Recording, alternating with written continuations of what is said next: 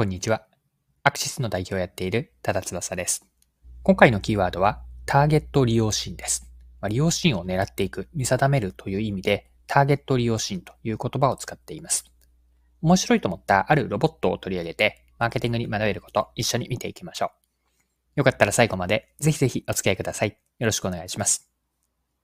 はい。今回ご紹介するのは、人の歩行を支援するロボットなんですが、こちらの歩行支援ロボットを使った実証実験の事例が興味深かったです。ちなみにロボットの名前はウォークメイトと言います。実証実験の話は日経新聞の記事で紹介されていたんですが、どんな内容だったのか記事から読んでいきます。ANA ホールディングスと東京工業大学が旅先で装着する歩行支援ロボットの実用化に向けた取り組みを進めている。2022年10月に和歌山県の高野山で装着して歩く実証実験を実施した。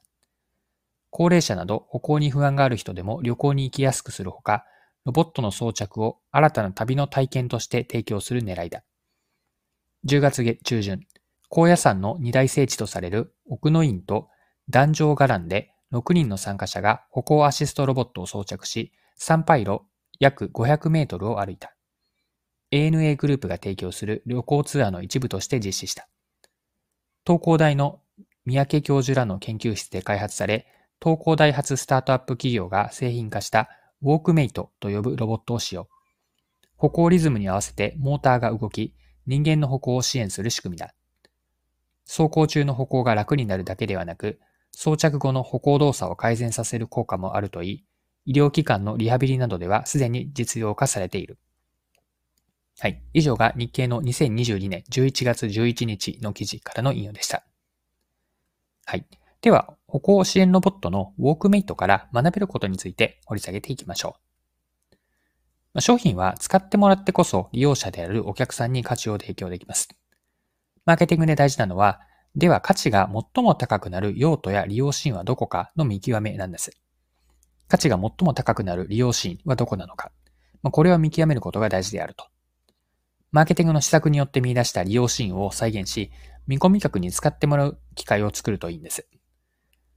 今回の事例からの学びは、商品の価値を最大化させる機会をどう作るか、そういった機会をどう提供するのか、ここに学びの一般化として考えさせるな、考えさせる点があると思ったんです。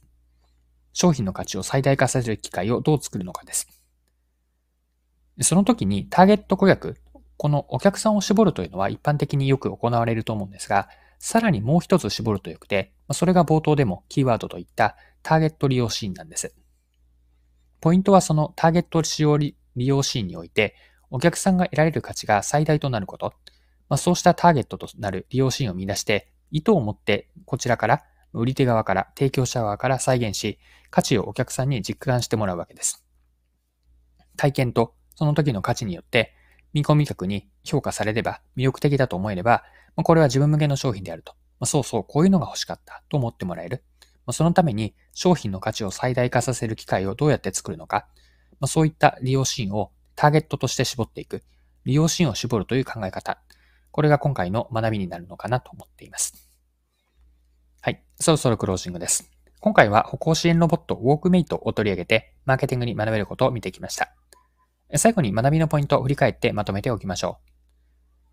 う。ターゲット利用シーンでの価値の最大化を目指そうと、こういう話でした。マーケティングでよく行われるターゲット顧客を設定する、お客さんを絞るだけではなくて、さらにもう一つ、ターゲット利用シーンまで絞るといいんです。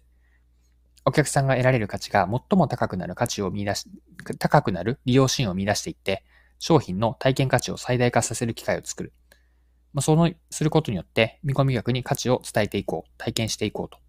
これがターゲット利用シーンでの価値の最大化をしていくという考え方です。今回も貴重なお時間を使って最後までお付き合いいただきありがとうございました。それでは今日も素敵な一日にしていきましょう。